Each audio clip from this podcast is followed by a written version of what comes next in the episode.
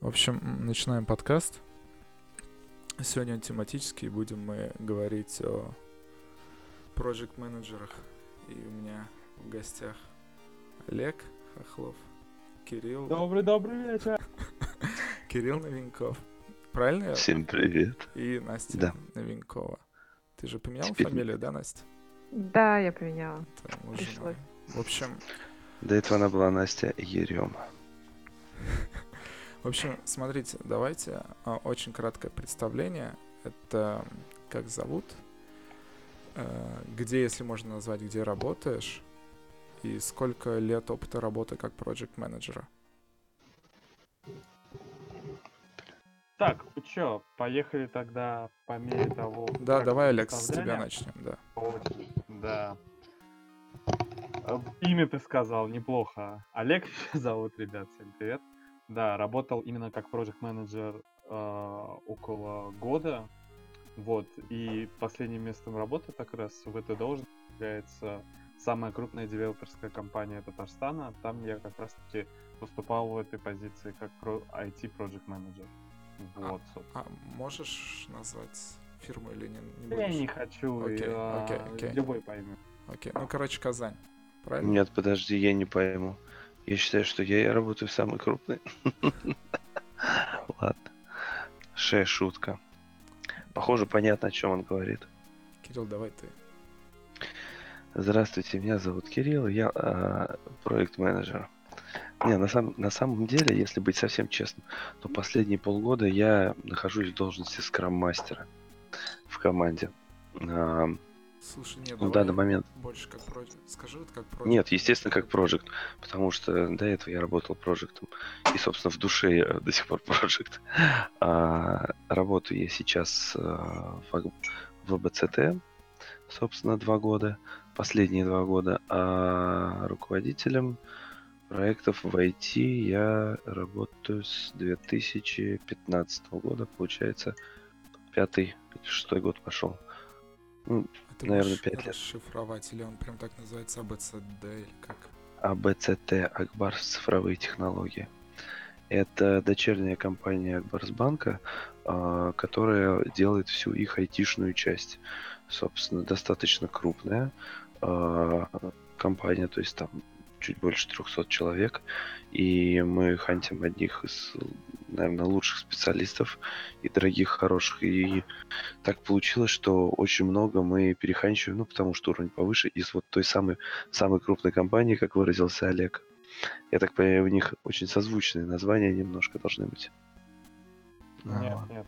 Мы Нет? девелоперскую в плане строительства. А, я думал в плане разработки. Я уж думал, ты про Барс Групп имеешь в виду, ну ладно. Вот. Ну, собственно, вот так Настя? вот. Всем привет, да, я Настя.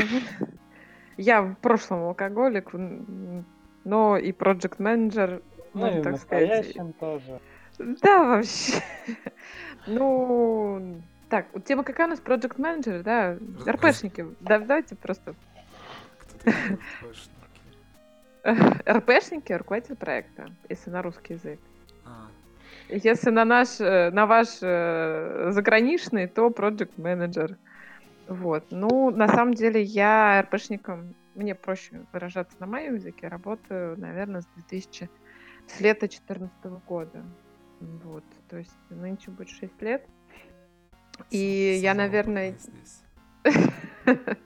вы знаете, у меня, наверное, не совсем такой профиль, как у Кирилла или там у Олега. А, ведь э, РПшники, они разные бывают. И у меня профиль э, техподдержки.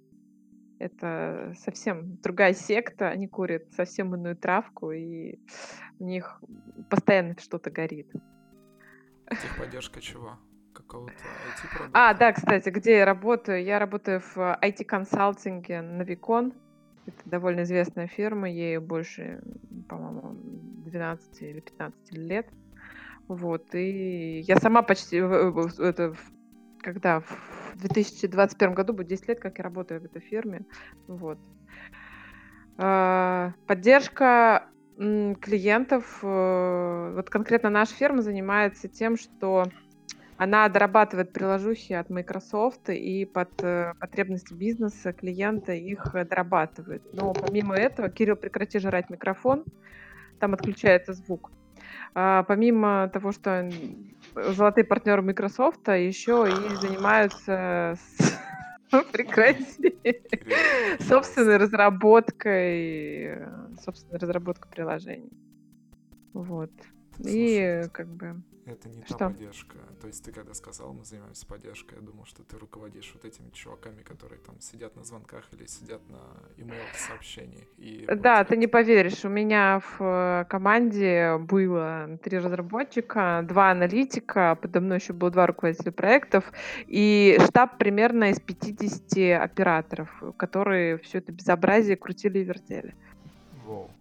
Ну, то есть у тебя фактически и те, кто принимают э, все эти, как это назвать-то, претензии, и те, кто их чинят. Конечно. Ну, это одни и те же, собственно, люди.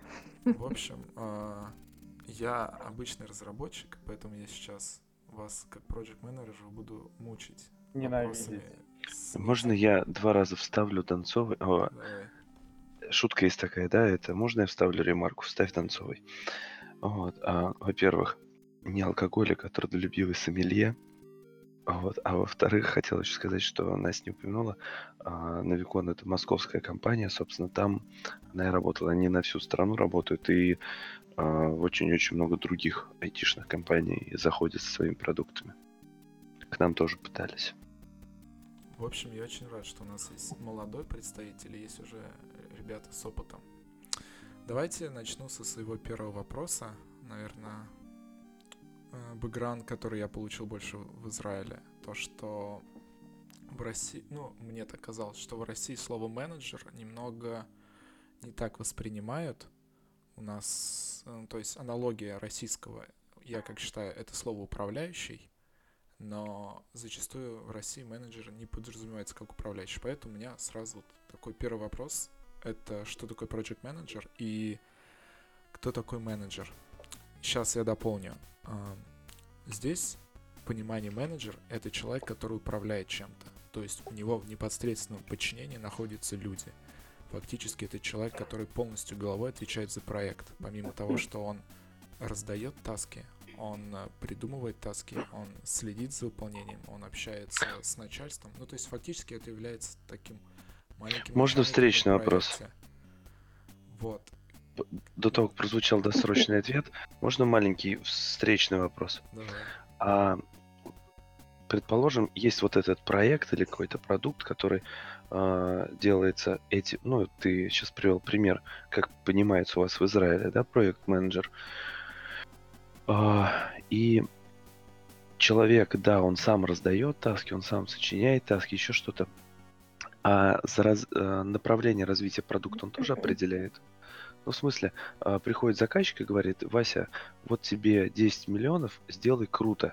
И Вася сам решает, в какую сторону круто, а потом просто отчитывается. Я сделал вот круто, и тебе там, братан, вернется через сколько-то там, в два раза больше, я не знаю. Нет, Ну, нет, то есть вот нет. в таком ключе П- идет. ПМ Или ему говорят, куда развиваться. Не-не-не, ПМ это в основном, ну вот в моем, то, где я работаю, опять же, это та часть, которую я в основном видел. Это тот человек, который просто, грубо говоря, ответственный за всю разработку. Вот, а все такие большие вещи, куда двигать, что делать. Я в основном работал э, с project компаниями, не продукт. То есть project компания это та, которая делает для кого-то проект, а не свой выполняет продукт. Ладно. Вот. Есть другой тип project менеджеров, с которым я э, чаще встречался до этого. Это парень, э, который, грубо говоря, переводит с языка заказчика на язык разраба и просто э, ведет таймлайн тикетов и тасков всех просто. Фактически за техническую часть он никак не отвечает, он ничего в ней не понимает. С ним рядом всегда параллельно есть техлит, который есть начальник всего технического, и они работают в параллель.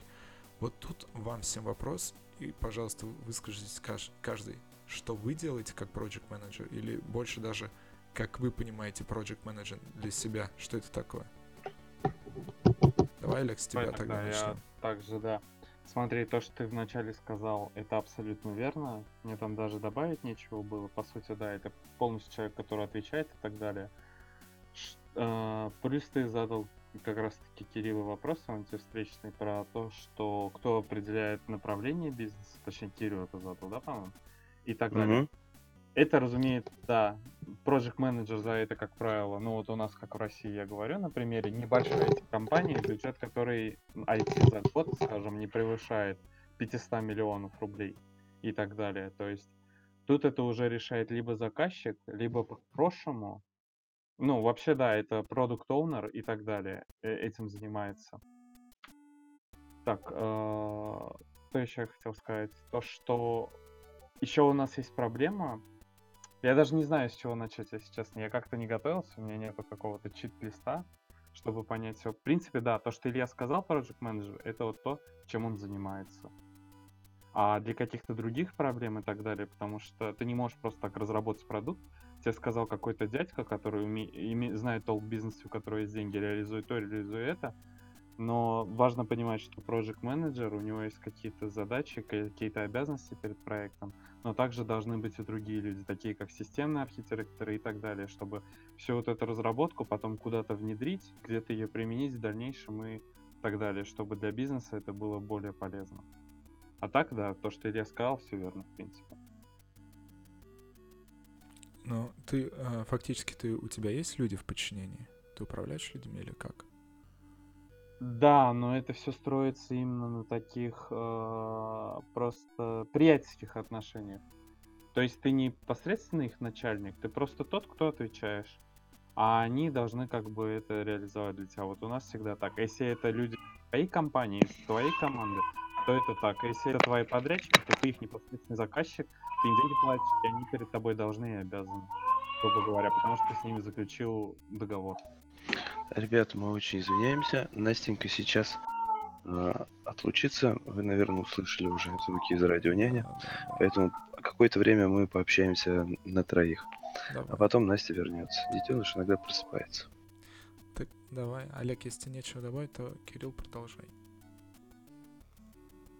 Кирилл? О, да, давай так. Я сейчас начну, а ты мне скажи, сколько у меня примерно есть по времени, потому что я могу очень долго говорить на, ну, ты на эту тему. Давай вкратце, что такое project management для тебя?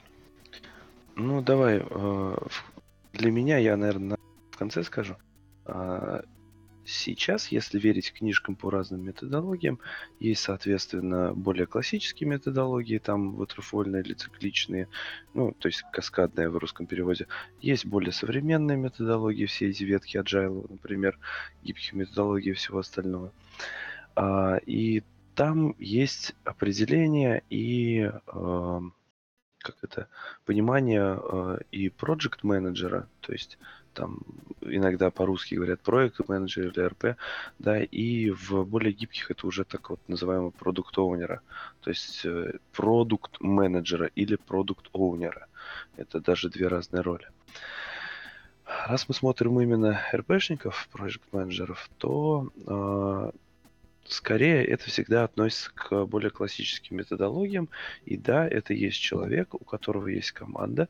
Этот человек включает в себя функции и общения с э, заказчиком или там с начальством. То есть заказчик может быть внутренний, внешний. Это трансляция всего, что нужно от заказчика до команды. На это у него еще бывает зачастую аналитики. А, это ответственность за а, результат, это организация работы всей команды. Ну, мы сейчас именно про IT говорим. А, и то, что описал вот э, Илья ты, это западная система, где очень развито, что у проекта, просто говоря, про project manager, мы имеем в виду, имеем в виду проект, а не продукт один. Тут тоже есть тонкая грань. У да, да, да. Мы именно про проект man... говорим. Да, у project менеджера э, точнее, у, project, у самого проекта есть два руководителя. Один технический и один, соответственно, административный. Это западная система. И там, да, там административный общается с заказчиком, транслирует это все, правильно оболачивает, де, оболакивает там в какие-то формулировки, возможно, делает какие-то небольшие каздевы или что-нибудь, ну, такое, то есть исследование или там гипотезы, а Что технически уже Госдев? Извини, что это? к- каздев, А, каздев. это Это ко- скорее cost из... development, это определение Да, да, стоимости. да. Нет, не стоимости. Customer development– это определение того, что нужно потребителю. А, Делаются гипотезы, например, у тебя там есть сайт, вот мы сейчас кнопочку там войти поменяем цвет, и она будет зеленая, и это привлечет нам там 30% пользователей. Вот ты это предположение делаешь, основываясь на какой-то аналитике. Вот. После этого ты с этим предположением идешь и начинаешь делать опросы или, например, из- маленькие изменения, и- по которым ты будешь следить, как повлияет большое изменение, ну и так далее. То есть ты собираешь информацию о том, должно сработать или нет. Это такой вот CastDev, Customer Development. После этого ты делаешь эту самую разработку и уже собираешь метрики, как это повлияло. Но отвлеклись. А, в- как бы сейчас, да, наш, э, наш вариант, а, западный вариант, про который ты сказал, и, наверное, все-таки уже подойдем, как я это вижу, именно проект менеджер, то есть есть проект, у проекта обычно есть а, жизненный цикл, то есть начало, там определенный конец, и проект менеджер, вот есть внедрение, есть, техпо- есть поддержки, то, чем Настя занимается. Я всегда занимался внедрением. То есть я приходил на стадии, когда есть заказчик внешний или внутренний, и он говорит, я хочу конфетку и не знаю, как она будет работать, я вообще ничего не знаю, но хочу вот такую конфетку, и ты начинаешь это у них узнавать, анализировать, то есть и проходишь все этапы, и последний у меня этап был, это запуск, передача на сопровождение, то есть что он работает, развивается, и дальше принимает эстафетную палочку другой, именно проект э, по сопровождению, и он уже там, если нужно, развивает, если нужно, там топит, я не знаю, этот проект, если он не приносит прибыли и так далее. То есть я вот именно, ну, развитием и внедрением занимался всегда. Но вообще, да, это человек, который руководит командой. Олег, а ты в основном что делаешь? Ну, смотри. Разработка тоже? м, Сейчас объясню. Так как у меня не было опыта работы именно в такой крупной компании и так далее, я уже озвучил, то есть компания абсолютно разная тип. И они различаются именно бюджетом. Что значит бюджет? Бюджет это значит большая команда разработки, то есть это всевозможные системные архитекторы и так далее. В маленьких компаниях имеется в виду крупных, но не которые не IT. У них такого нету. Поэтому э, Project Manager отвечает за все вообще от начала до конца и потом еще и сопровождает этот проект. То есть э, даже нету такого разделения. Например, один Project Manager офигенно понимает в вебе, второй там именно в кодинге и так далее. То есть уже не по проверке и так далее веб-индустрии, а какие-то приложухи серьезные и так далее. Нет.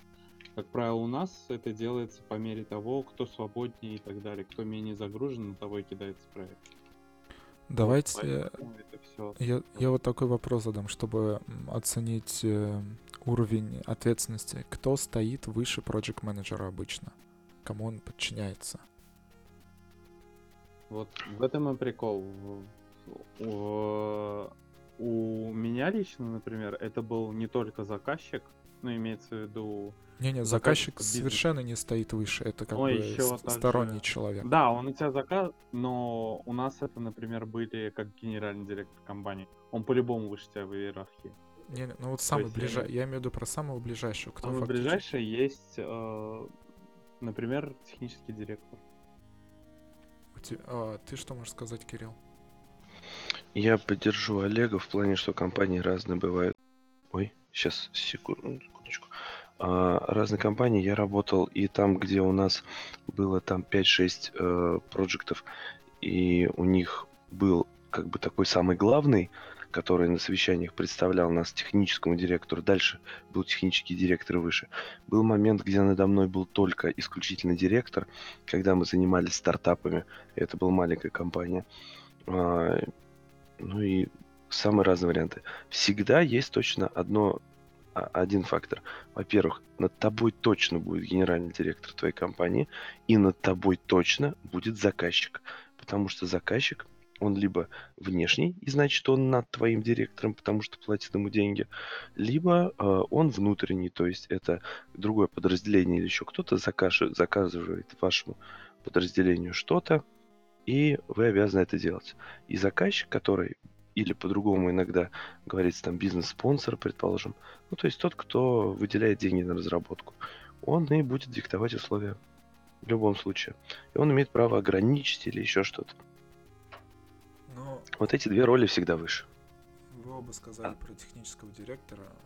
Фактически технический директор это, ну я как вижу, это там второй человек компании просто после генерального ну, в IT, который ты- отвечает за все. Третий. Третий. А, после финансового. Есть, наверное. есть финансовый директор. Да, да, да, логично. Ну, слушайте, это получается очень большая зона ответственности у project менеджера. То есть, если э, подчинение непосредственно техническому, то есть он ведет. Давайте э, такой вот тогда пример. Теперь снизу посмотреть. А, есть некий проект, который говорят, я не знаю, или э, сам там разработать сайт, или есть как некое приложение, и нужно к нему добавить фичу. Вот есть этот проект. Как выстраивается вся команда, и где в этой вот цепочке появляется и находится project менеджер, как это выходит. Давай, Кирилл, я уступлю тебе пальму, но могу сама ответить, если хотите. Не-не, это общение, вы типа с- отвечайте только Я, я немножко не понял вопроса. Смо- Тебе сайт надо разработать или фичу только добавить какую-то? Не, ну, смотри, проект, он может быть любым. И разработать Ну, сайт — это проект. И добавить фичу Ну. в приложение — это тоже проект. Ну, Вот, предпол... вот э, есть заказ, типа, разработать сайт или добавить фичу в какое-то приложение. Нева- Неважно, можно другие примеры там предоставить. Где тут появляется project менеджер и как он находится со всей там командой разработчиков, как он выстраивает команду разработчиков, как это вообще происходит. добавить фичу в приложение не самый хороший вариант. Давай рассмотрим сделать сайт. Это вообще самое классическое. И тут, опять же, все зависит от структуры компании. Я тебе сейчас очень быстро приведу три разных примера. Пример первый. а, Когда я работал в Барс-группе. Формально я звался аналитиком, но на самом деле у меня было штук 6 проектов, за которые ответствовал- ответственен был только я. А, Приходит заказчик и говорит, нам нужно сделать сайт для чего-нибудь там. Мы говорим, окей, назначают меня, я иду, собираю у них информацию. А, ну, будем считать, что там это должен был проект быть. Он идет вме- э, вместе с аналитиком, они собирают информацию, он Какого какие-то рода? задачи. что они хотят, что они хотят на выходе, какие там, э, хотят они какую-то ко- ко- конверсию получить или еще то есть что-то, или они просто нормальное ТЗ сформировано. Да, да, да. Они, нет, это называется БТ, бизнес требования. Потому что нормальное ТЗ тебе ни один заказчик не даст. Если мы идем по waterfall, именно по каскадной модели, то ты получаешь бизнес требования, а, отдаешь их аналитикам. Пока аналитики из них делают нормальное ТЗ, вот, ну, тогда я это делал, то, а, соответственно, ты организуешь команду. То есть эм, у нас и вот тут самое интересное. У тебя могут быть самые разные команды.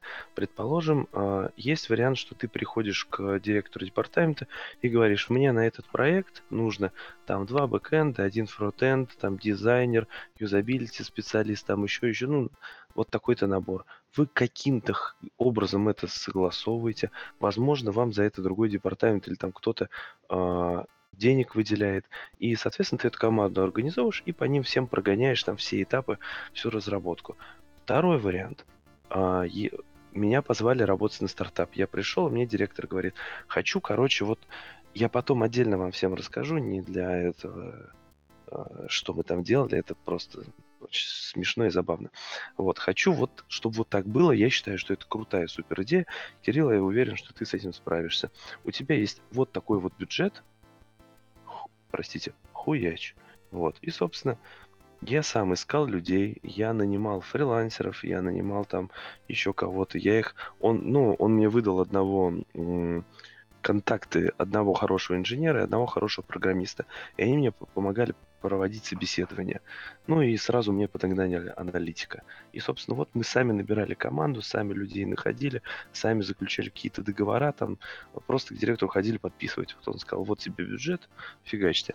Или третий вариант, Например, в банке, как я начинал в банке два года назад работать, тоже приходит э, запрос на проект, и ты пишешь такую штуку под названием календарный ресурсный план, в который ты тоже расписываешь э, все этапы и какие конкретно люди тебе нужны будут. Здесь нужен будет аналитик такой-то системы, здесь аналитик какой-то системы, здесь там разработчик, здесь администратор. Ты все это расписываешь, когда это проходит 8 кругов ада и наконец-то подписывается, тебе из каждого отдела выделя ты приходишь в каждый отдел, и руководитель там аналитиков, там РМК или там аналитик В выделяет тебе по одному РМК? там.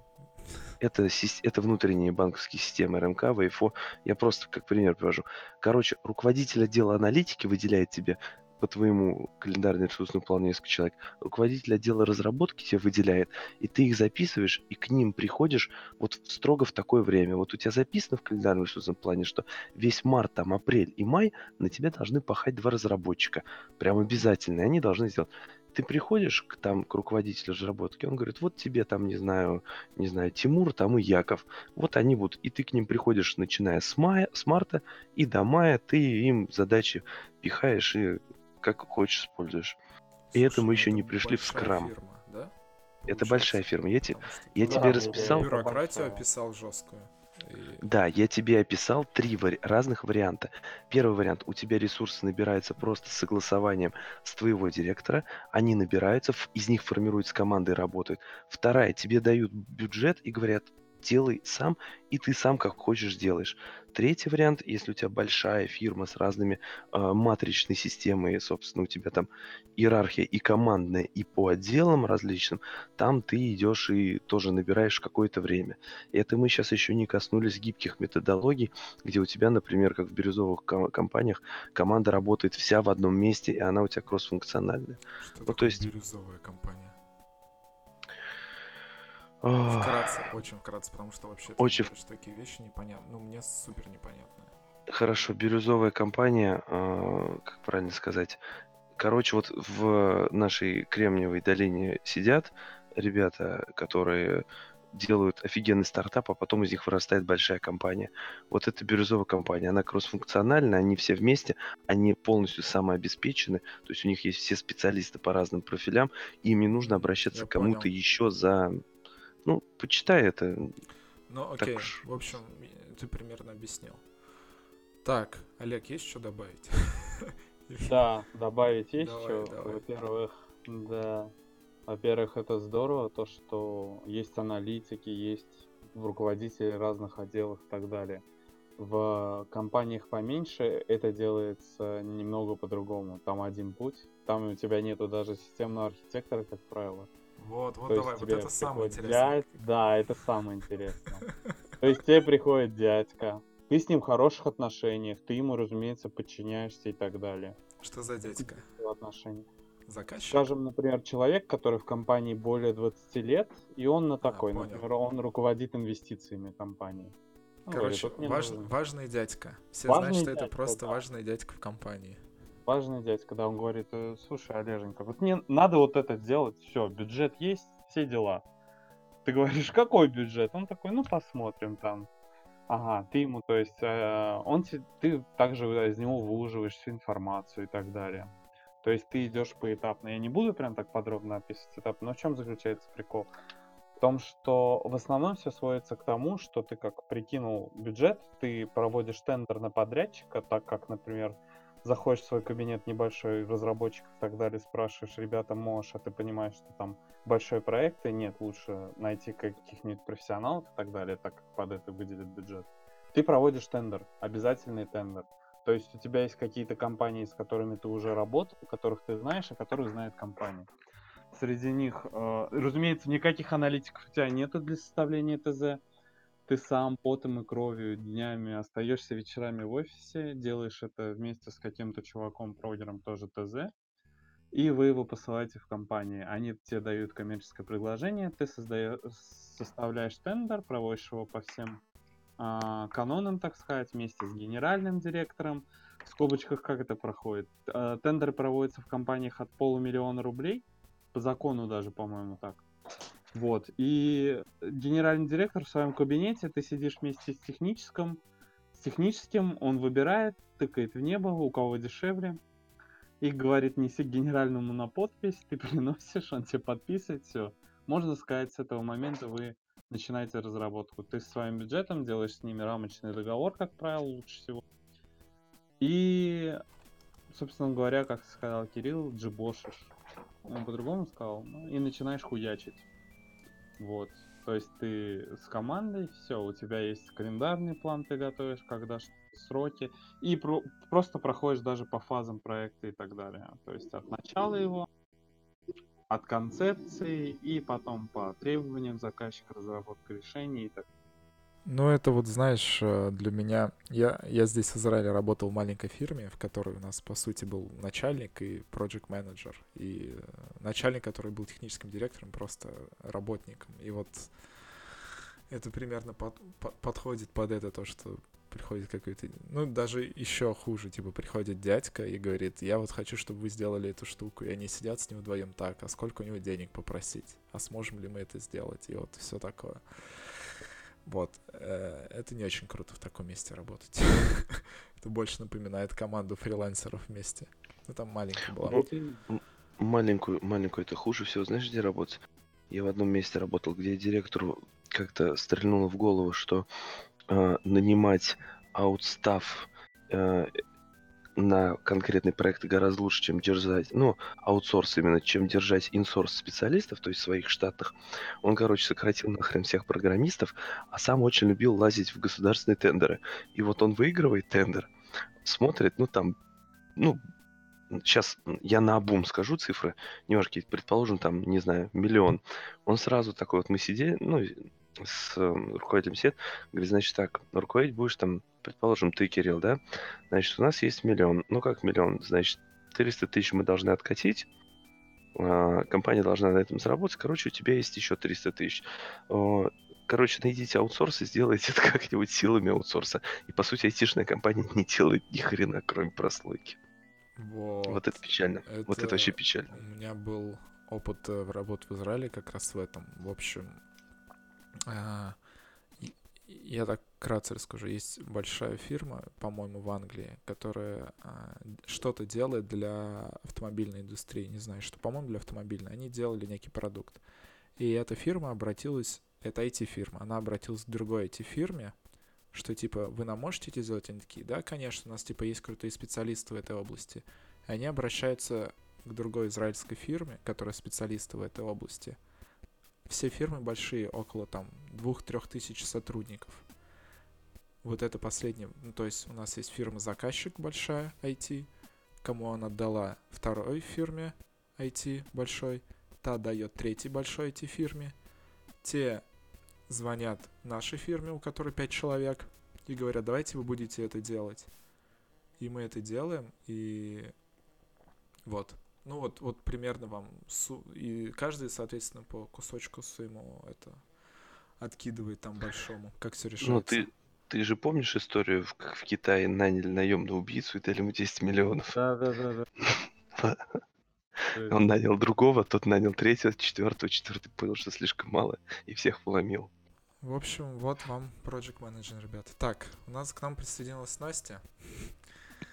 Настя, да. Тебе сейчас придется много рассказывать, я думаю. Во-первых, а, потому что ты не связана с... То есть мы тут в основном говорили про именно разработку, обычно с нуля. Ты уже... Ты как... не поверишь, я про нее знаю очень много. Но мне больше интересно то, что ты знаешь про поддержку. Что такое project, manage... project management в поддержке? Можешь очень вкратце описать, что вообще такое, что вообще происходит, за что ты отвечаешь и что ты делаешь? Прям вот, э, вот, вот, грубо говоря, можно с нуля начать? Я просто не представляю, как это происходит. Вот. Угу. А, ну, смотрите, а, Project менеджером я именно пришла на поддержку. Мне был именно э, этот блок интересен, не внедрение, потому что, с одной стороны, там вроде как бы поспокойнее, там э, вроде бы не работаешь с Да такими ладно, большими дядями. что? Там, там, там, по-моему, всегда горящая жопа у всех. Не работает продукт, давайте его чинить. А, ну, почти. Там немножечко другая специфика. Я просто много лет проработала во внедрении. Я начинала с... эм, э, Я бизнес и системный аналитик. э, ERP-система Axapta была лет так пять.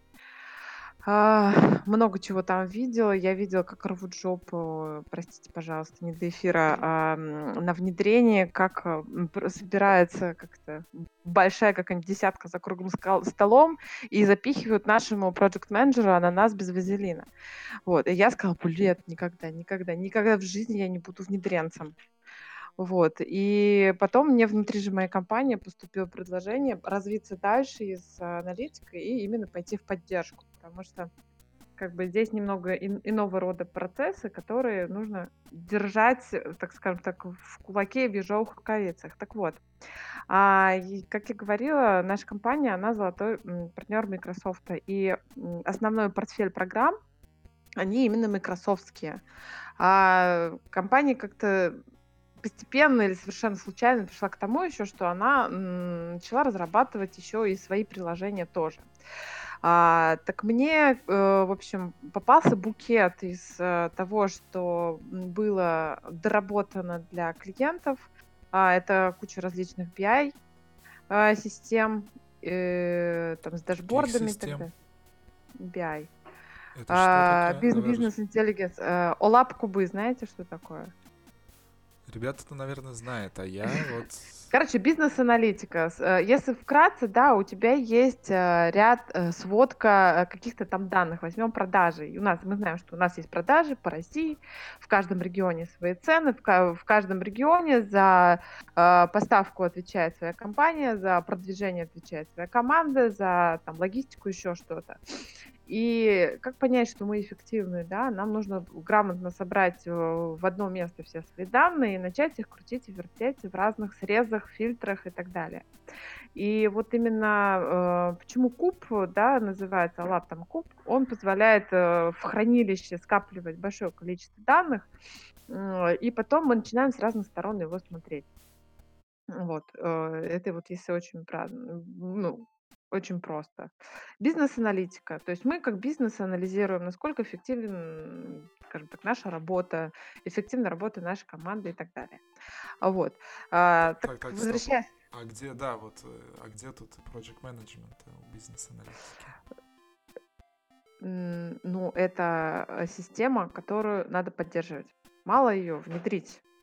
Вот, например, можно совершенно сказать, у нас а, одна, одни из самых крупных клиентов нашей компании, это, например, Heineken. А, Их, их до сих пор внедряют. Огромнейшая. Хлебпром, тоже огромнейшая. Роял Канин. Икея. Серьё- Слушай, очень серьезные ребята. Очень серьёзно. серьезные ребята, которые любят большое количество различных систем, у которых огромные да, там, поставки и так далее. Этот бизнес нужно анализировать, чтобы уметь им управлять. Так вот, а, мало того, что вот мы там собрались с большой компанией, там, с Петей, Васей и так далее, мы им внедрили и сказали, ну, с Богом перекрестились и пошли. Потом это кто-то должен, понимаете, это все дело после поддержки разгрести все то говно, которое они сделали. После внедрения всегда э, происходит разгребание авдиевых конюшен. Это вообще, мне кажется, отдельная тема. Так вот, ам, в- к- возвращаемся к поддержке. Я получила букет из того, что э, есть э, майкрософтские программы, которые были доработаны для бизнеса, и а, один из основных, э, скажем так, направлений моей поддержки было собственное приложение, которое мы сделали, которое на тот момент начало приносить серьезные деньги. Оно было сырое, оно было багованное, оно было... э, У клиентов были большие запросы на его доработку. То есть э, у меня получилось, что и поддержка, и разработка, и в процессе поддержки я стала еще, кроме проект менеджером, я еще и стала продукт менеджером, потому что я начала развивать свою же, наше же приложение. А, вот. И а, с чем, э, опять же, мы столкнулись? Когда я начала работать, у меня был, сука, один разработчик. Это был разработчик от Бога, ты его знаешь, Мы с ним когда-нибудь волшебные палочки сделаем. Так Я, вот. да, я понял, да, да, да. Да, слушай, все, что ли, и получается? У тебя есть как, ряд запросов на что-то доработание, и есть ты, как руководитель, и есть один разработчик. Все? Я сейчас расскажу. Давай. А, на, а, на наше приложение у меня был один разработчик. На пакет э, программ, которые были установлены у а, клиентов, мне приходилось выбивать ресурсы, потому что а, очень хорошо бы да, получить человека, который внедрял эту программу, который знает, как это работает, а, знает исходный код или м, знания у команды внедренцев. Соответственно, у меня была, скажем так, разноплановая очень команда. У меня был либо один разработчик, которым мы занимались вот, э, нашей программой, либо у нас на еженедельной основе происходило ресурсное планирование, в котором а, все проект-менеджеры нашего отдела собирались и начинали, простите, пилить ресурсы. Не распределять людей, а пилить ресурсы. И начиналось, что я, пожалуйста, Петю на 5% займу, а я на 25% займу. Все это дело... Господи, это шикарно. Ресурсное планирование. Мы в Барсе почти дрались. Реально, кстати, в морду пару раз кто-то получил, А, когда это, пытался собрать чужого на самом аналитика. деле, планирование это действительно безумно жесткие дебаты, потому что выдрать э, людей себе порой бывает очень тяжело, потому что поддержка, помимо того, что это постоянное разгребание запросов э, ломающихся систем, где в идеале у тебя есть аналитик, который все дело проанализирует, проговорит с клиентом, передаст задачу разработчику, после того, как тот исправит за него, протестирует и сдаст это кли- клиенту обратно. А, вот, но м, так бывало далеко не всегда.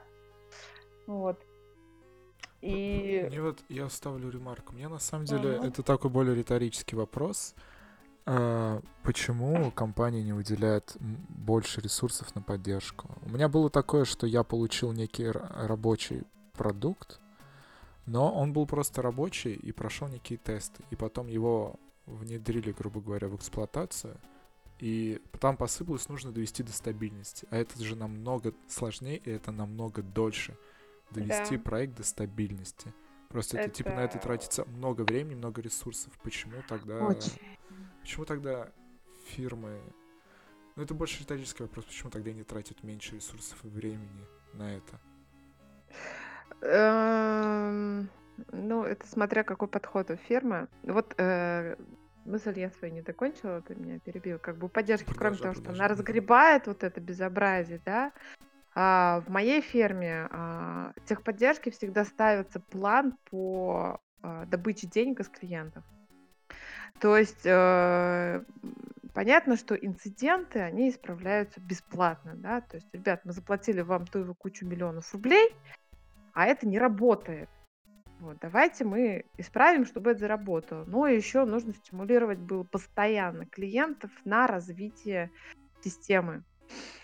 Вот. И э, вот ты очень правильно, хорошую тему поднял, почему фирма не видит э, перспективы в поддержке и не вкладывает туда ресурсы, и не дополнительно не выделяют разработчиков, аналитиков, команду и так далее.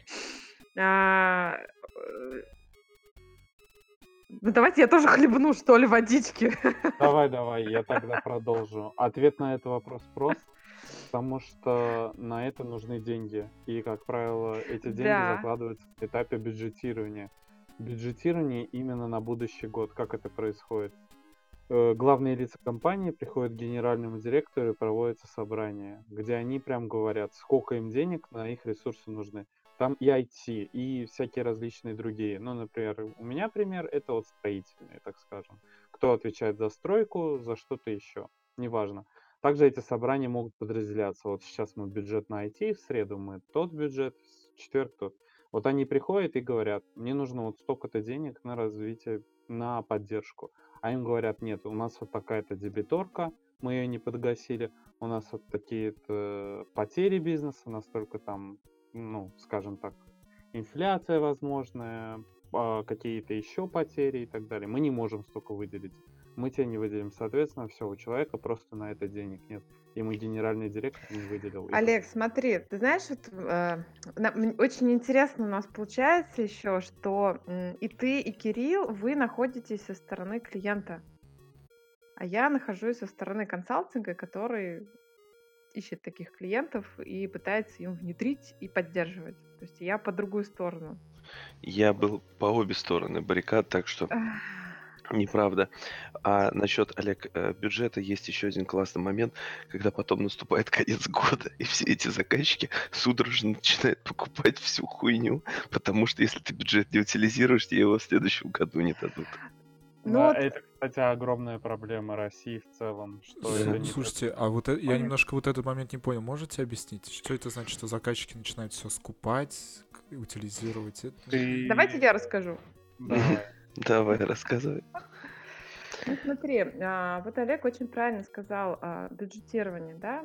Если мы говорим именно про компанию, которая ведет свой бизнес, они э, на ежегодной основе закрывается у них, например, финансовый год, и они начинают э, планировать следующее или делать это накануне. И они понимают, так, значит, на, там, на вот это мы готовы потратить столько-то, там, на развитие систем столько-то, на IT, на туда столько-то и еще что-то. А у каждого отдела есть свои бюджеты, которые в течение года тратятся. Ну, потому что все деньги должны быть э, аргументированы и одобрены. И очень часто у нас в России все жопятся, жопятся, боятся вот этих, а вдруг что? И э, получается, что под конец года а, случаются неизрасходованные бюджеты. А неизрасходованный бюджет, что это значит? Да? Гендир видит, чуваки, я выделила вам миллион рублей, из них вы потратили 200 тысяч, нахуй я вам выделил миллион рублей. Давайте на следующий год я вам выделю 200 тысяч, идите в жопу. Абсолютно верно. Вот. И чтобы Гендир не видел, что его, что бюджеты выделены на это безобразие не расходуются, все начинают так, так, так, срочно надо слить бабки куда-нибудь, лишь бы они были потрачены, лишь бы на следующий год не зарезали деньги. Потому Бля, что все очень боятся сокращения бюджета. Тупость. И реально... Это везде, Илья, это везде вообще. Начинается массовое, вот, э, вот у нас массово клиентов в декабре приходит, давайте мы с вами, мы сделаем вид, что мы у вас это купили, пусть вы сделаете это в следующем году, но мы сейчас все это дело вложим, все оставшиеся бюджеты, все 33 миллиона, главное, главное, давайте, пожалуйста, Возьмите наши деньги, было. пожалуйста. Да, а, да. Вот я, извините, я вставлю просто это в тему. Вот ты считаешь, что это тупость, Илья? Но знаешь, что по-настоящему офигенно? Это когда приходит очень важный человек компании, максимально, который, возможно, и кровными узами связан как-то, и все дела. Но при этом он неплохой, нет. Да, скорее всего. Он, он неплохой, но понятное дело, что это первый человек в компании, которому все стараются сделать так, чтобы было хорошо. Ему что-то надо. Ты ему это делаешь, и при том делаешь срочно и не задаешь никаких вопросов. Вопросы нельзя задавать. Хотя ты обязан, но ты понимаешь, тебе сказали нет, значит нет, ты делаешь. Все, ты делаешь, потом спрашиваешь, где деньги взять. Ты говорят, вот там, вот там возьми, а там они, сука, даже не забюджетированы. Вот ты это в срочном порядке берешь, а потом IT-директор в срочном порядке также трахает и спрашивает, какого черта? Мне же нет за эти деньги отчитываться, все дела, он берет на себя волосы, и он понимает, что ты тоже ничего не мог сделать. И ты даже не знал, что, например, за это его потом трахнут. Потому что ты не знаешь, какого именно эти директор за это трахнут. Кого за это трахнут вообще. И ты даже не у кого спросить. И тогда начинается настоящий цирк. Настя, Кирилл, у вас такой, у вас был похожий опыт или как? Или, ну, типа, это стандартная такая ситуация, что вот так Чувак, происходит? я в банке работаю. У меня это постоянно... На ежедневной основе у него это. Просто бюджеты — это то, что я обожаю. Мы делали с бюджетами всякое разное. Мы писали бюджеты на следующий год по своим проектам. Мы как-то пытались выкружить бюджет на какие-то новые вещи. Мы делали оценку инициатив, и это была просто отдельная история, как мы оценивали инициативы разных блоков. Ну, короче, да. А, вот конкретно вот такая история с, типа, пришел пипец, какой важный человек. Нет, а, у нас не так работает, потому что все-таки есть совет а, Есть правление, есть председатель правления, есть У вас просто учредитель. больше компаний, очень крупный, да, поэтому больше все больше бюрократия. происходит через бюрократию, а не через слова. Да. Не, ну, может прийти большой начальник и что-то сделать, ну, такое, но м, как бы не настолько критично. Но у нас именно с бюрократией, с бюджетами, конечно, ну, Wait что... a second, пацаны. Вот тут самый прикол. Да, в маленьких компаниях это может так на слово, потому что все друг друга знают, все прекрасно понимают, кто бизнесом владеет, но у нас, у меня был такой личный опыт, я поделюсь. Я своему начальнику месяца два на мозги капал методично, чтобы мне выделили человека, который всякие рамочные договоры и так далее вместо меня в 1С заносил. И вот это вот всей бухгалтерией занимался, от которой меня просто тошнило. То есть я говорил, нет ничего хуже войны и бухгалтерии, и бюрократии. И вот эта вот бюрократия, она просто убивала даже в маленькой компании. Слушайте, Это просто какая-то жуть. вот э, это вносить. вы занимаетесь все бухгалтерией, получается, некой. Все связаны с деньгами, так получается, проект менеджера? Ну, я да. Ну, Ну, как, завяз- смотря, смотря что бухгалтерия подразумевается. Например, выставление счетов клиентам, да. Ну, Са- типа, нужно ну, собрать воедино все таски, которые сделаны. Одни из них э, бесплатные, э, половина там платная. Это нужно все согласовать, свести итоги, выставить счет, рабочий отчет согласовать и так далее. Ну, то есть некая анализ всех вот расчетов, вот, вот это все, что там с деньгами, как происходит, понять, сколько вам нужно денег, как там, Да. кому, вау. Да, я тебе больше скажу. Я все-таки расскажу эту историю, она не очень большая, а, не очень длинная. Нам пришло в 18, в конце 2018 года задание всем РПшникам по своим э, темам, которым мы занимаемся, у нас там по много проектов было, подсчитать бюджет инициатив на следующий год. Что это значит? Что каждый куча-куча разных заказчиков в банке внутренних, ну, например, розничный блок, а, те, которые занимаются всеми розничными, вот все, что можно по рознице сделать в банке, их реально очень много, у них очень много инициатив. То есть они хотят, и там дальше перечисления, всякие там разные системы, какие-то там бизнес-аналитики, там все остальное, свой предпроцессинг. Есть кто знает, что такое процессинг. И предпроцессинг в банке это очень тяжелая вещь. Нет. Так вот, ну, вот ты когда карточкой оплачиваешь, да, вот ты касаешься карточкой терминала, терминал что-то там считывает, что-то отправляет, огромные сервера обрабатывают всю эту информацию, правильно ее сортируют, посылают в э, международную систему виза отсылку, чтобы сняли деньги. Вот это все процессинг. Так вот, нам дали. У меня было штук 50 этих инициатив, и у меня были только названия. Не было ни описания, ни бизнес-требований, ни хрена. Просто название. Я не знал, как оценить. Я пошел к аналитикам, сел, говорю, ребят, вот вы представляете, сколько стоит сделать свой процессинг? Они такие, дорого.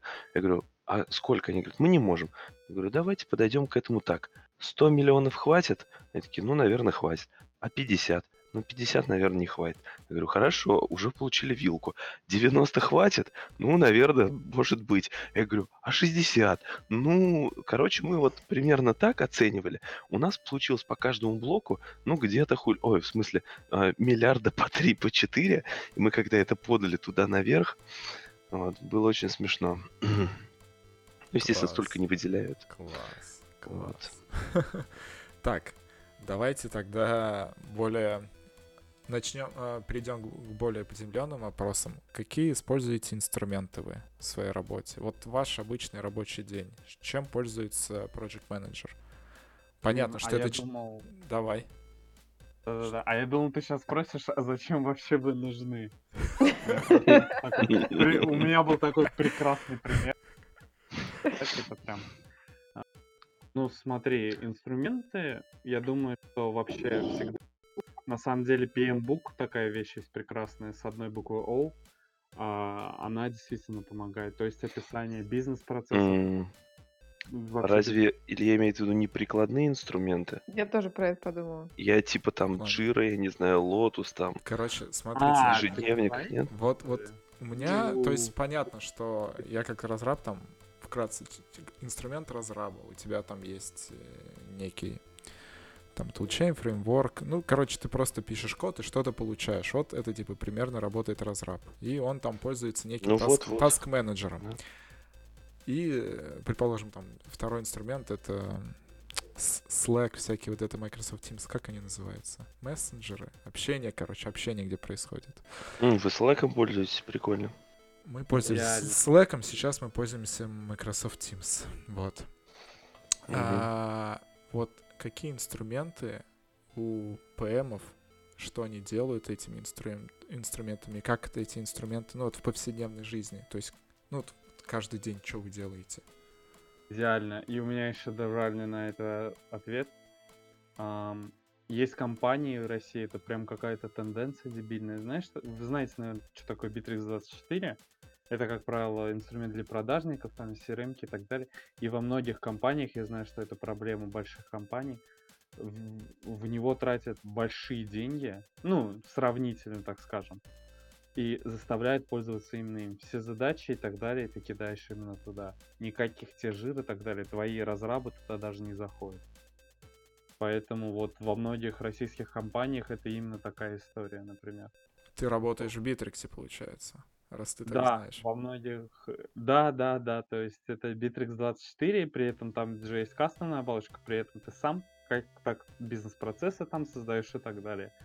Я вот с этими битриксами без процесса в нем, да, намучился в свое время, так скажем. Настя, вот, а... Кирилл. А, Олег, какие... ты не закончил. Да, да. А еще какие-то, ну это уже дело вкуса, знаешь, от конторы зависит, к чему там разрабы привыкли и так далее, то и используешь. А, например, со своими этими подрядчиками, они же не будут нигде сидеть у тебя. Ты можешь, например, какую-то трейло сделать, еще что-то. То есть это уже без проблем. Это дело вкуса и какого-то основного нет. Это как какой язык сам программирования и так далее. Все пишут то, что умеет, то, что им удобно и так далее. Не-не, я не, я не про язык спрашиваю, а именно больше, чем пользуется ПМ да я понял, я тебе говорю, что это дело того, как все сложилось и так далее.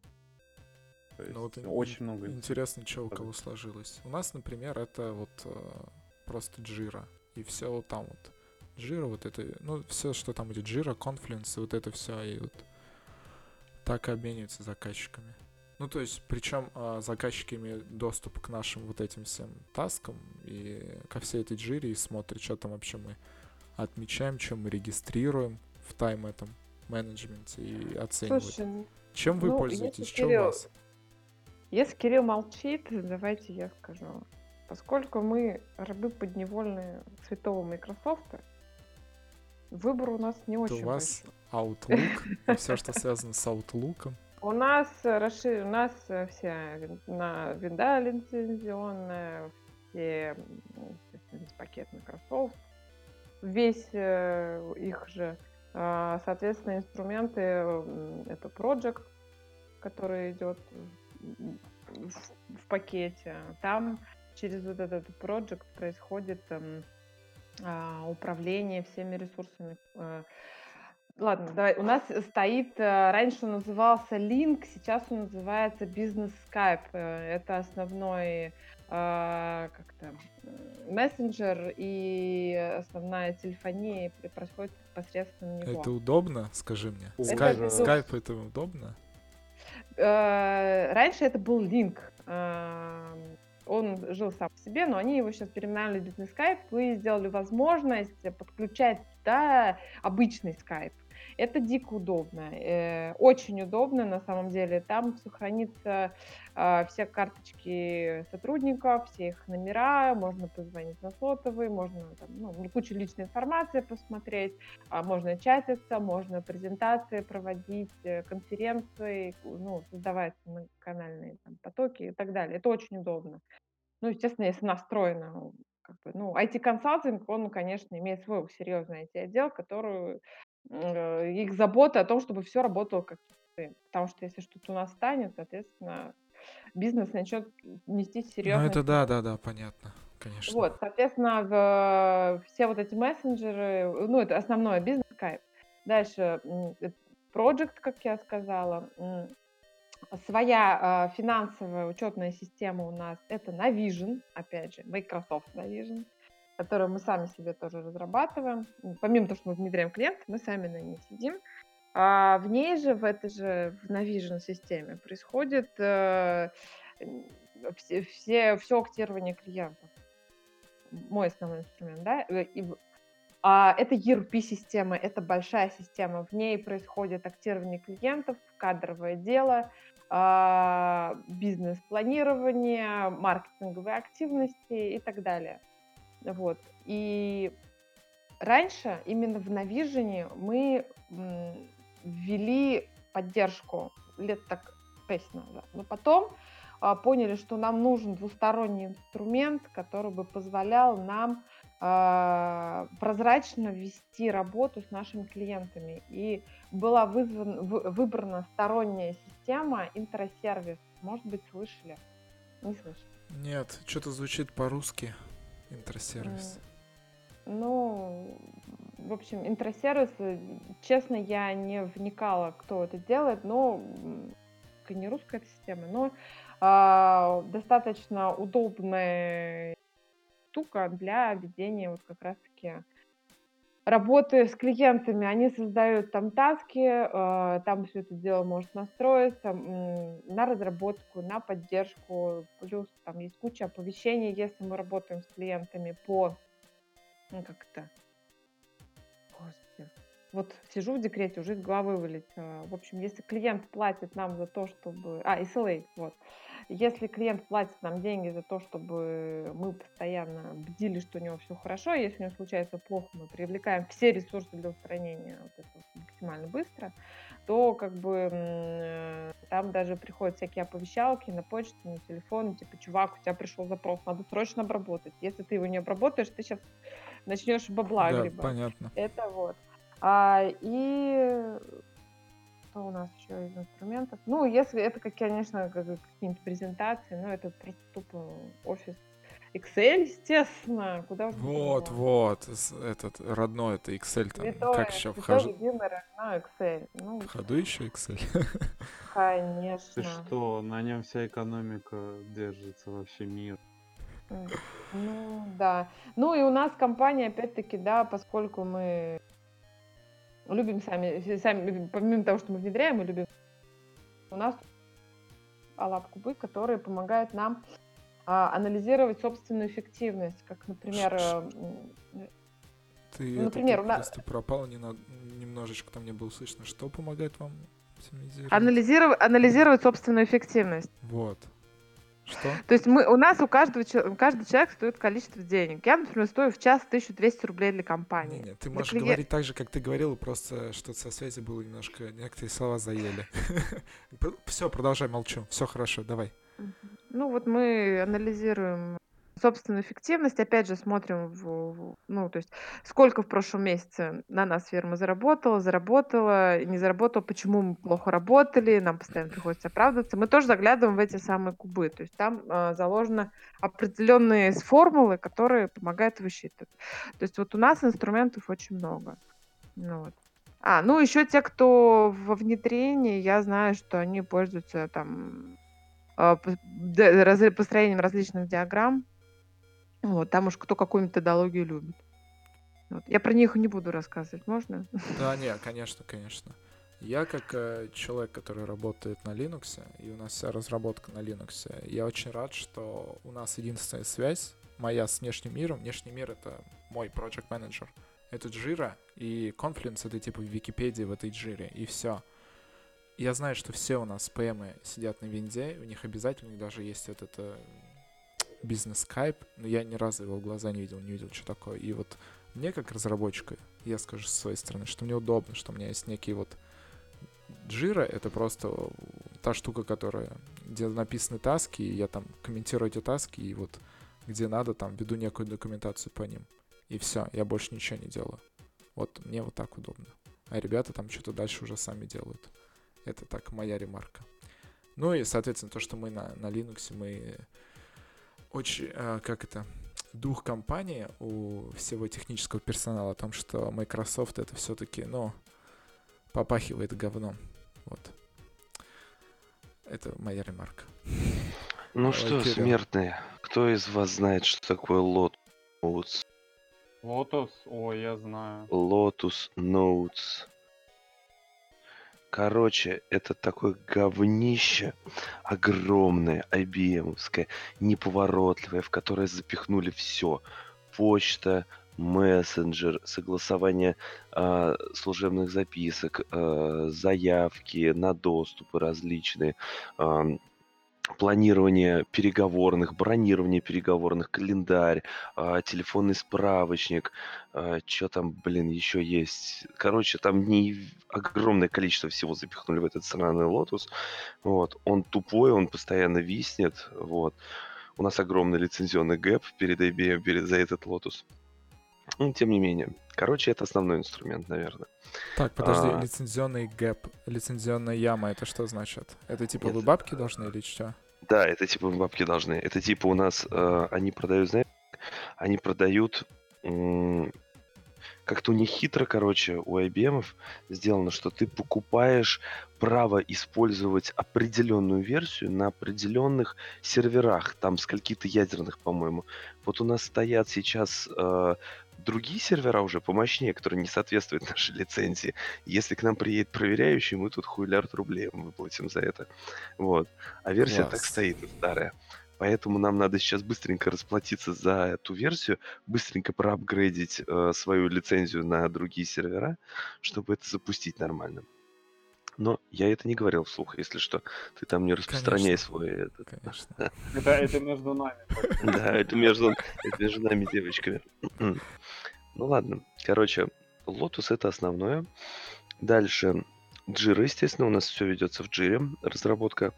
А, Trello для сторонних ребят и для себя лично. Skype, а, почта, вс- все мессенджеры, в основном Telegram, но многие подрядчики работают с этим от, в- WhatsApp отсталым. Слушай, Вот. смотри, э, у меня вот такой э, по поводу мессенджера Телеграма. Это общение исключительно с некими заказчиками, с начальством, но не с командой разработки, Нет. правильно? Нет, нет, нет. У, на- у меня в Телеграме все э, куча чатов на каждую из команд, в которой я работаю, я сейчас в двух командах. У меня чат, вот я прям открываю Телеграм и читаю, что у меня. Поехали. Команда разработки портала, а, чат скрам-мастеров, а, Это прям чат... личный, это твой личный Телеграм. Это мой Да. личный Телеграм, да. А, Чат всего Чинджа. Ну, то есть это то подразделение банка, которое внедрение делает. Еще один чат скрам-мастеров. Чат продукт-оунеров. А, Вторая Ну, на самом деле, команда. очень многие фирмы сейчас приходят к Телеграмму. Один Я- из плюсов это Ну. Ну, Slack. у нас, же, например, Slack лучше. обычный классический, например, Skype у нас используется для общения с командами разработки, внедрения и так далее. Я на самом М. деле, честно, а, у меня типа первая претензия вот к Телеграму по поводу этого, это то, что, блин, это личная вещь. Если вы хотите, чтобы мы использовали Телеграм, то делайте нам аккаунты рабочие. Ну, ну слушай, вот то, что ты назвал, это миллиард групп, это миллиард сообщений, миллиард спама да. в твоей обычной личной жизни. А она вообще никак не должна быть связана. Я, я, я мьючу все. Вот. Я Потом- везде... Когда у меня чатов стало больше 15 рабочих, я сказал, ребята, если кому-то нужен, пишите через собачку и замьютил всех нахрен. Потому что для меня, например, а, дальше какой у меня вот минус в Телеграме. У нас удаленная, как это, удаленная команда. Ну, в общем, у нас несколько офисов в разных э, частях мира. Ну, то есть у нас есть германские офисы, у нас есть румынские, есть израильские. Соответственно, мы постоянно делаем видеоконференции. Каждый день по несколько раз. И типа вот Telegram для таких просто обычный мессенджер, он супер неудобный. Мы используемся Slack, потому что там ты создаешь кучу чатов, и ты можешь звонить по видео общаться. Я, Понятно. наверное, Slack это для работы более профессиональный. Не спорю, мы не перешли еще. просто, наверное, из-за того, что вы все вместе физически рядом, то вам просто типа договориться, что давайте соберемся, это удобно, я думаю. Потому что Подожди, когда я работал только... в Иннополисе, да-да. мы тоже там в Иннополисе мы пользовались Телеграмом личным своим. И там фактически все общение, оно было вот типа тебе пишут, давайте вот мы сейчас соберемся, пообщаемся, вы собираетесь, общаетесь. Ну это потому что мы все рядом, и потому что команда маленькая. Тогда типа Телеграм норм. Вот. Хорошо. На чем я остановился? Чаты. Да, А, продолжай. Telegram, иногда WhatsApp для тех, кто не перешел еще на Telegram. А. Дальше. Да, да, WhatsApp. Ты, да, WhatsApp, WhatsApp, это вообще кошмар. Ну ладно. А, дальше. Я пользуюсь стационарным телефоном. Он у меня ну, мобильным телефоном, а, звонков стационарным телефоном. У нас есть целый телефонный справочник. И многие сотрудники не хотят выкладывать свой личный телефон. И когда мне нужно позвонить админу, я набираю свои заветные 109.55 внутренний номер, и он попадает кому-то из них, они меня уже по голосу узнают. Ну вот. Собственно, а, я пользуюсь чем? Я пользуюсь а, рубашкой, иногда пиджаком, потому что все-таки ты должен быть рубашкой или пиджаком. Это тоже инструмент работы про, про, А, project окей, менеджера. окей. Ты должен все-таки это программист может прийти в футболке и шортах. А, подожди, не ты можешь прям про реальную футболке. рубашку пиджак говоришь. Я думал, ты мне это типа название приложения каких-то. Нет, я тебе про реальную рубашку и пиджак говорю. Вот. А, Я пользуюсь ежедневником, в который на совещание, э, в который на совещание гораздо быстрее можно что-то записать, чем набивать текст куда-то. А, Ну, собственно, наверное, все. Ох, как интересно.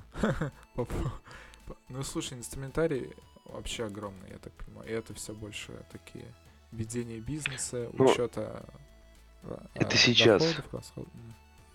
А, ну, да, извините, да, точно, ты прав. Естественно, Excel, Word, а, PowerPoint это просто must-have. И иногда Google таблицы и э, Google О, документы. да, Google таблицы рулят вообще, очень Слушайте, удобная а штука. вот у меня такой вопрос. Google таблицы заменят Excel когда-нибудь? Вообще Нет. Google? Нет, Нет. нет. Ты знаешь, ш- знаешь шутку? Знаешь, какая самая худшая CRM в мире? Это Нет. Excel. А, А знаешь, какая лучшая? какая? Google Doc? Это Excel.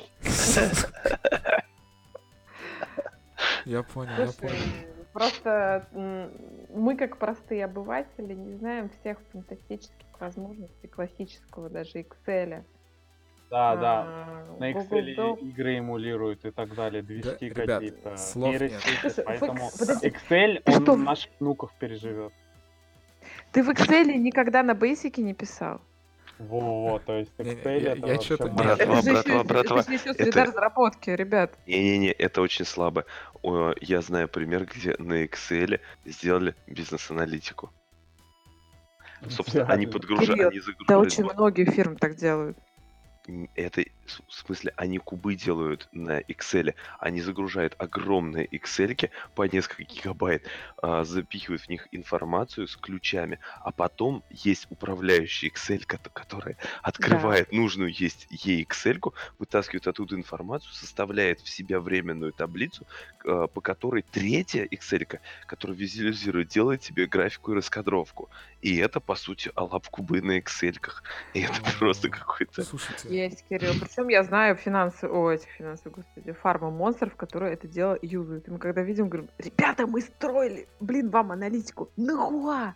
Ну, потому что нам нужно было быстренько и дешево, и сами, и как-нибудь. Ну, вот да. поэтому типа Оно, Excel. конечно, м, занимает много места и очень медленное, пипец как, но... И да, никогда Google таблица не цель. А, Простой пример. Я работаю в банке. У нас все в контуре. У нас машины в контуре, домены в контуре. Что такое у нас контур? Контур банка. Внутренний контур. Ну, в смысле, А, всё, Я ну, понял, ты- я понял. То есть... э, Не должно быть публично, да. Внешне Ты сможешь залезть до какой-нибудь нашей внутренней системы, если тебе выдадут а, доступ по твоему аккаунту, по твоему логину, паролю. Если ты подключишься через Citrix, запросишь одноразовый пароль, который устаревает раз в день, собственно, до этого ты пройдешь кучу проверок, все остальное. Только тогда ты сможешь удаленно попасть в систему. Нет, это я... И нет, никак иначе. Все я- остальное вот только внутри банка. Не-не, это я понимаю, это нормально. Э, Безопасность это тут вообще нет Да. претензий. Google Docs это не самая такая безопасная вещь. Ну, это откровенно небезопасно. Ой, ну то, что... Слушайте, если не ошибаюсь, у меня мама, когда работала еще в IT-отделе лет, наверное, 15 назад, они что-то программировали на Excel под бухгалтерию под складовиков, писали им программы в Excel. И я думал, что, наверное, это немножко ушло, уходит. Есть же куча всякого другого софта. Как выяснилось, нет. Ох, обалдеть. Вот. А, Давайте будем постепенно, да, подходить к завершению и к самому интересному. А Как? нафига вы нужны? И Нет, сколько мы зарабатываем? вот это... Давайте с другого... Первый... Блин, вы вот все сбиваете. Мы не будем пиписьками с тобой мериться. Ты там уехал в это, Не-не-не, я хотел другое спросить. к жидомасонам Как, жить. как стать project менеджером? На кого надо учиться? Какое нужно образование? Нужно ли вообще образование? Нужно ли, нужно ли вообще написать хоть одну строчку кода, чтобы Нет, стать не надо. project менеджером в IT? Давайте, ваша краткая история. У кого какое образование? Вообще оно техническое или нет?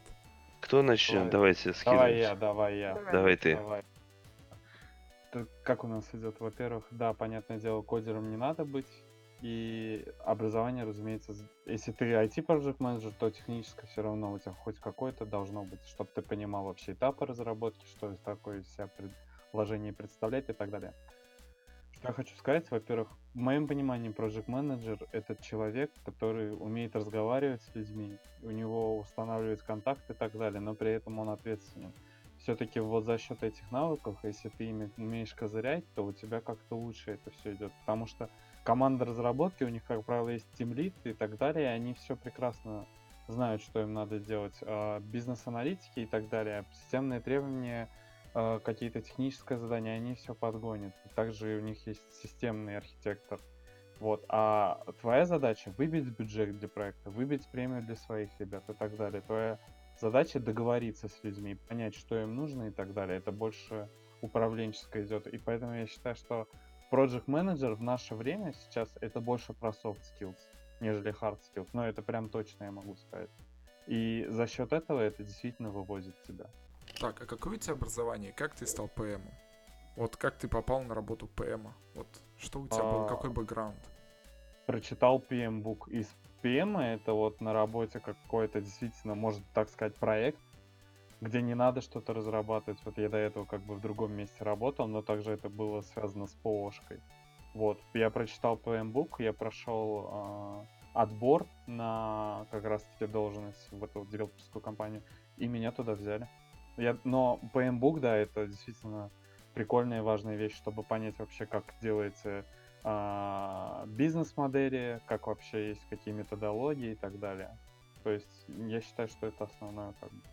Это Настя, Короче, да. вы, вышка- смотри, вы- там вышка человек, который важна. читал PMBOK до конца, прикинь. да, да. Ребят, вышка не нужна. Так что ли? Почему не знаю? Олег, какое у тебя образование? Давай, закончи свою фразу. Окей, а, про бакалавриат это КАИ, четвертый факт, технические кибернетики и так далее. Ты, ты, это ты просто скажи, кто ты там? Какая кафедра? Кафедра какая? Айтишник, айтишник, четвертая Четвер- кафедра. Четвертая кафедра. А, Нет, кафедра. Да четвертый факультет, я- ты на я- пятом учился. Четвертый, четвертый факультет, а кафедра? Какая у нас кафедра? идет? А, блядь. А вы вместе Короче, учились, с да?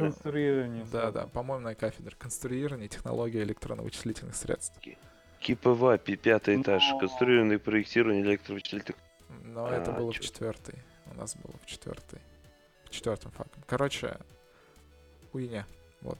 Ну, выбор был простой. Там, где есть военная кафедра, туда я и пошел. Вы все перепутали.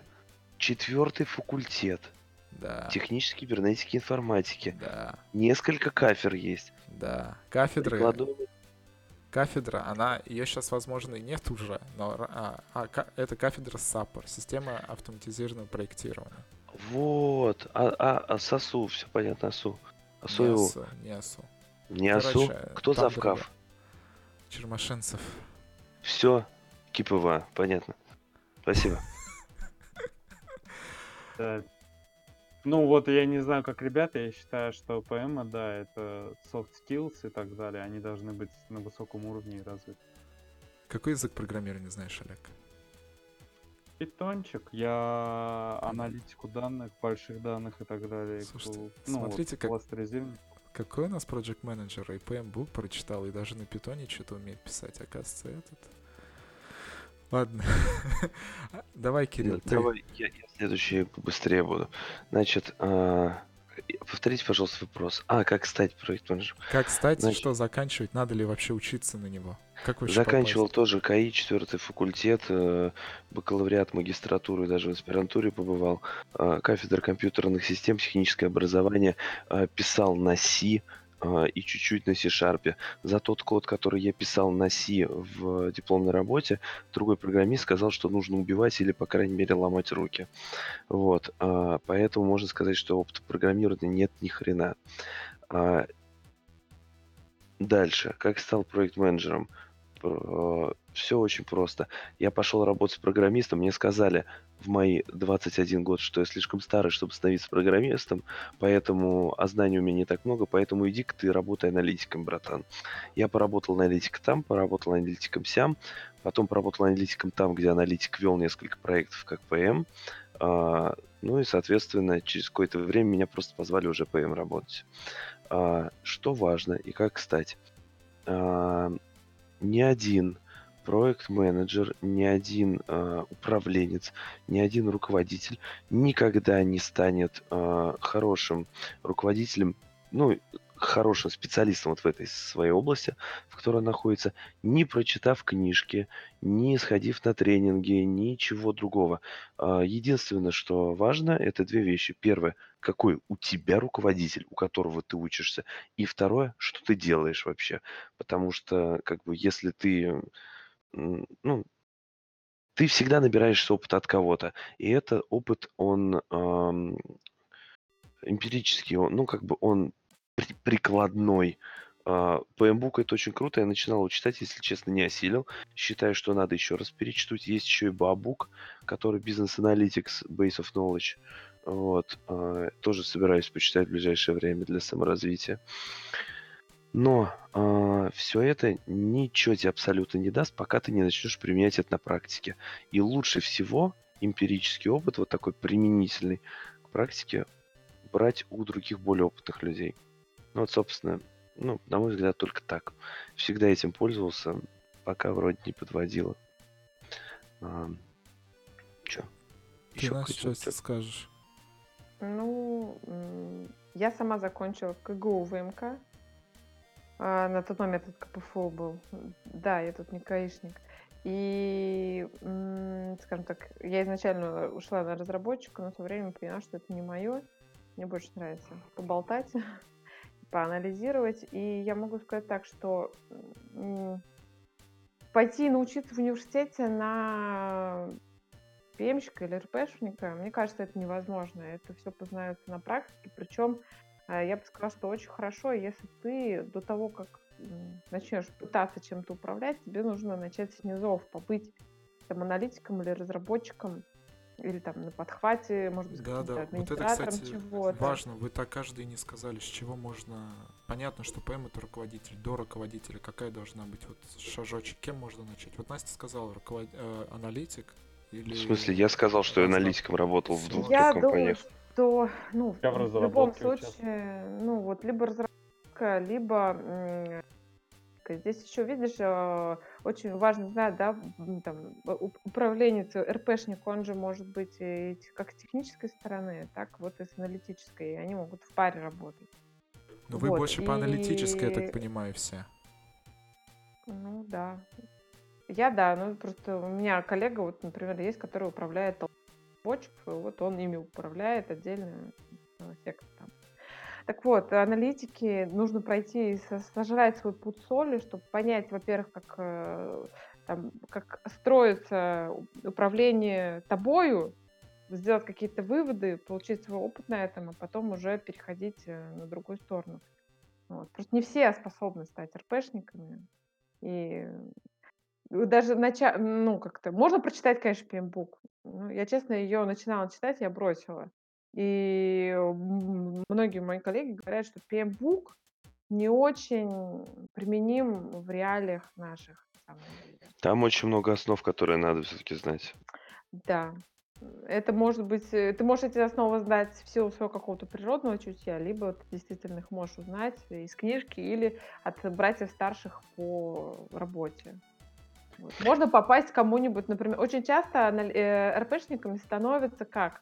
А, есть какой-нибудь большой серьезный проект, которым уже кто-то управляет, да, и ты там аналитик, и при этом тебя под крыло берет этот э, project менеджер он тебе показывает, рассказывает, и в будущем, например, он хочет слиться с этого проекта, а ты хочешь как раз-таки попробовать себя в силах и происходит, один уходит, другой берет и дальше рулит. Все верно, я хотел добавить к Насте, что никакой PMBOK T не сделает Project менеджером, но имеется в виду, я хочу процитировать то, что это предисловие написано там. Все-таки предисловие книгам не просто так пишет. Это не является каким-то постулатом или законом, как вот, не знаю, там глиняные дощечки с заповедями. Это является именно тем, что поможет тебе инструмент, какие можно инструменты использовать в работе и так далее. Это то, что вообще дает, даст тебе представление о том, какие проекты были, как они ведутся и так далее. А так, то, что вот э, и Настя Кирилл абсолютно верно. Вот твой опыт именно на практике, он незаменим, и он вообще к любому, к любой специальности относится да. как самый полезный опыт, собственно говоря. Слушайте, э, вот мне очень понравилось, с чего мы начали, с того, что можно ли попасть э, в ПМы, не написав ни одной строчки кода. Мне сказали, да, да, конечно. В итоге у нас три из трех людей закончили, имея техническое образование со стороны разработчика. И каждый как-то дописал код или работал разрабом. Очень, знаете, вот это немножко такой диссонанс. Ну, в общем, люди, которые слушайте, не, не бойтесь, можно быть ПМом без э, технического образования. Слушай, можно, я, я просто, можно, совершенно можно, я могу просто сказать, что э, у меня на работе э, клевые аналитики были люди с совершенно разным образованием. У меня был пекарь, у меня был танцор, э, у меня... Настя, мы говорим про ПМов и не про аналитиков. я Можно говорю, быть аналитиком говорю, без технического образования, да? Эти ребята, про- эти ребята сейчас проект менеджеры. Вот я к чему, что Вот. здесь можно не написать. Здесь, э, я думаю, что здесь очень сильно влияет э, склад ума и склад характера. Вот так вот вот. Разработку управлять танцоры и пекари, ребят. Вот. А вы ругаетесь, что что-то не так войти. Так, ну что, давайте самый интересный вопрос. Это, конечно же, зарплаты. Какая средняя зарплата у проект менеджера? Показания. Меньше давайте, твоей, точка. давайте начнем показаний. Сколько вообще примерно? Вы можете назвать среднюю вилку там? Сложный вопрос Как очень. Как себя продашь? Разная Да. компания, как себя продашь. Ну, ну, примерно Здесь- же можно установить. Здесь исключительно как себя продашь. Здесь именно нужно уметь торговаться. И компании абсолютно разные. Мгм. То есть, Я Ну. получал, вот э, по своему примеру, да, я получал там, когда начинал работать, вообще начинал с 15 тысяч еще, в- вот, не помню, в каком году это было, ну, 2000. ну, это да, это... Короче, наверное, лет, лет 10 чем назад. ну, Вот, 15, там 20, 25, 30, и что-то немножко затормозился на 30. А потом э, у меня был очень тяжелый проект, я уже тогда стал РПшником, и я пошел а, на собеседование после вот этого очень тяжелого, который в итоге завальный был, и столько нахватался, что я просто технического директора завалил а, знаниями. И они такие, типа, сколько хочешь? И я такой, типа, ну, минимум 60. И они мне на следующий день звонят такие, мы готовы тебе 60 дать. Ты такой Ну, вот это такое, знаешь, Илья, смотри. Да. В силу своего опыта, да, потому что я очень много Прыжок, я говорю, это собеседование продать. собеседований проводила, показаний, я вот могу сейчас сказать. А, Если мы берем, да, человека хоть с каким-то небольшим опытом за плечами все-таки, я думаю, что РПшник, именно project менеджер не аналитик, он идет э, а, 40 тысяч и дальше уже как себя продашь. Ну, то есть 40 это минимум, с чего можно начинать.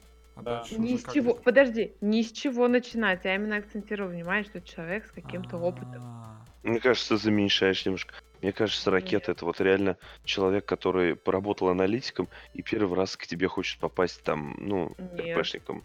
В смысле, Ну, у него Кирилл, как РП я нету. рассуждаю в рамках э, своей компании, да, Слушай, ладно. Настя, ты работала в Москве, правильно?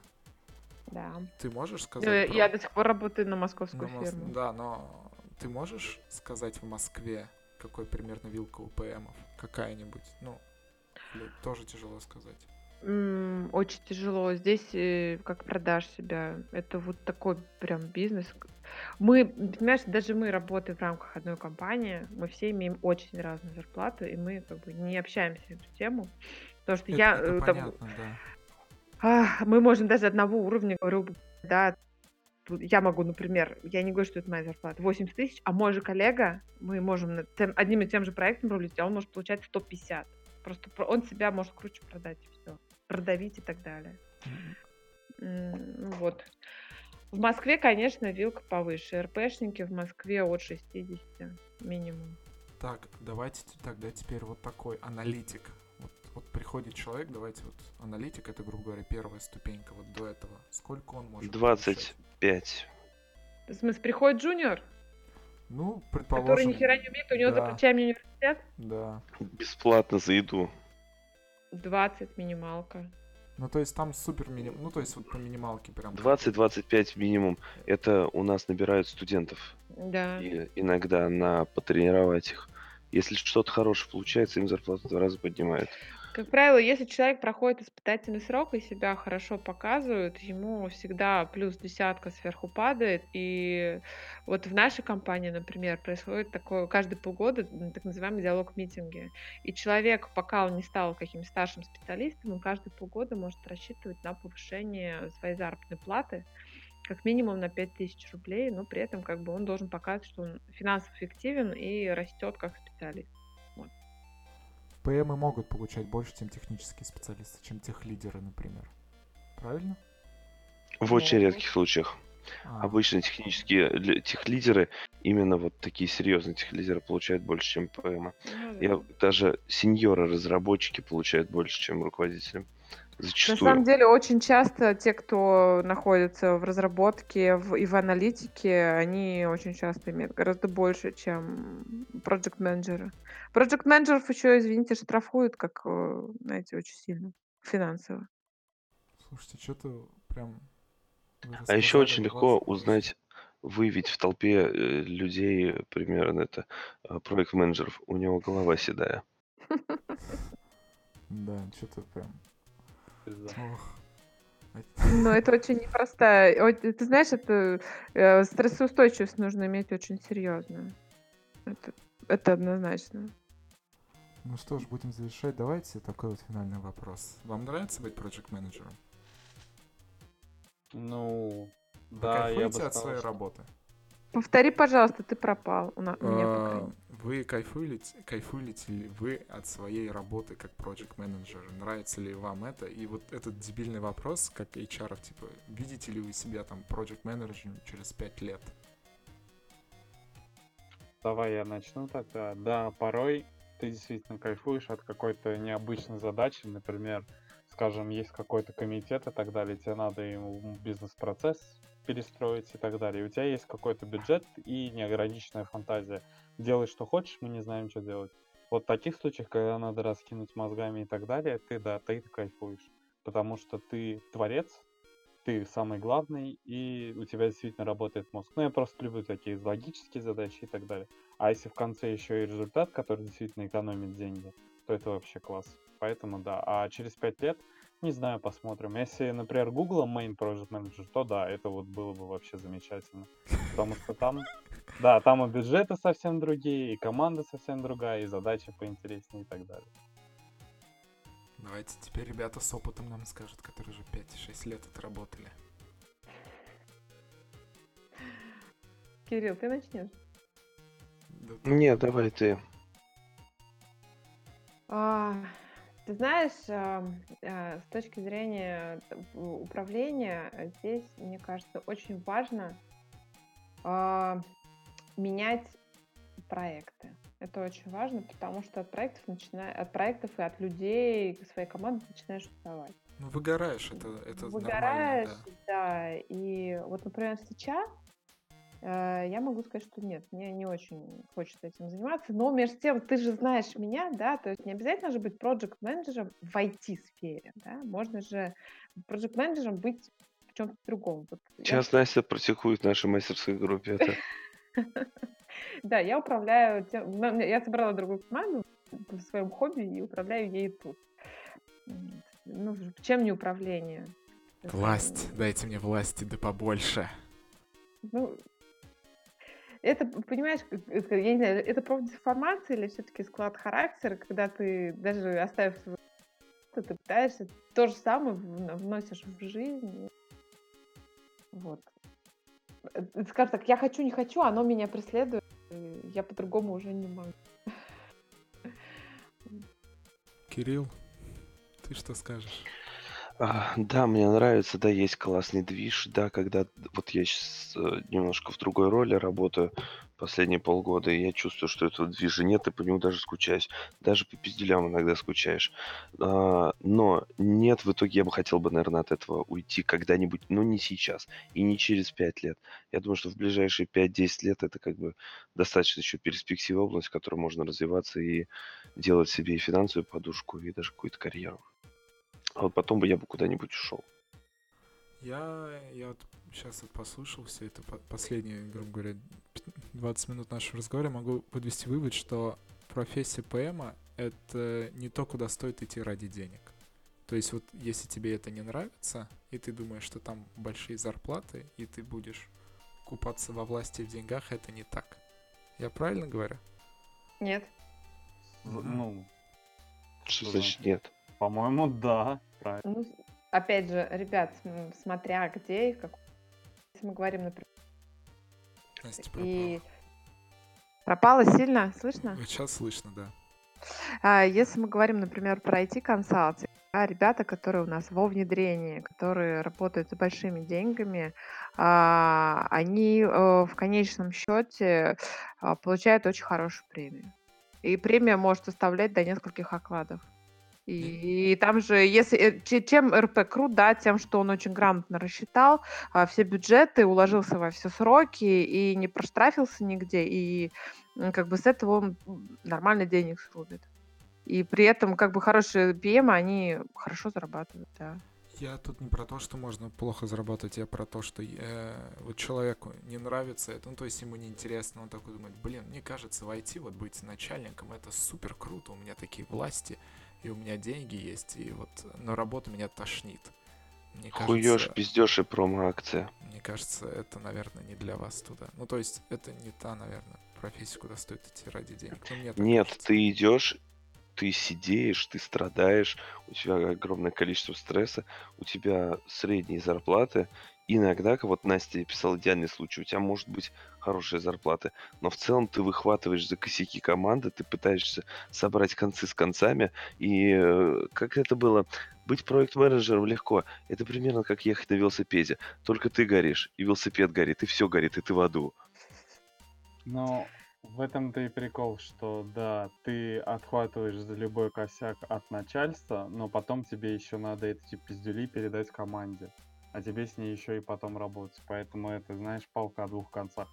То есть Слушай, там надо самому Неблагодарное какое-то это все. Все равно этот весь Да. Нет, никогда не надо команде передавать пиздюлей. Надо делать, чтобы они сами друг друга наказывали, иначе ты будешь плохим э, прожектом для них, и они тебе доверять не будут. Вот когда я в 3 часа ночи звонил своему разработчику с проблемой, я всегда говорил, я хороший PM, я хороший PM, я хороший PM. Вот. Илья, подытоживая, я могу сказать, там деньги есть. Есть там деньги, и туда идут люди за деньгами. Идут. Просто смотря где. Если ты работаешь... э, А, опять же, со стороны клиента, а, здесь смотря где ты устроишься. Вот мы работаем, э, работаем с Big Pharma, и там а, со стороны клиента тоже есть э, в IT-отделах сидят вот эти люди, ответственные за ведение там и так далее. Они очень часто сидят и на откатах, и вообще там люди... В IT всегда крутятся большие деньги. Ну, В общем, идите в IT, там много денег. Но посидеете. Да. В общем, ребят, спасибо Ну, если вы большое. пойдете проект-менеджером, вы посидеете, да. В общем, спасибо большое за подкаст. Супер все, куча полезной информации. Мы прям намного поговорили. А, Ну все. Всем приятно, что послушали. Всем пока. До встречи. Да, давайте. Всем пока-пока. Всех целую.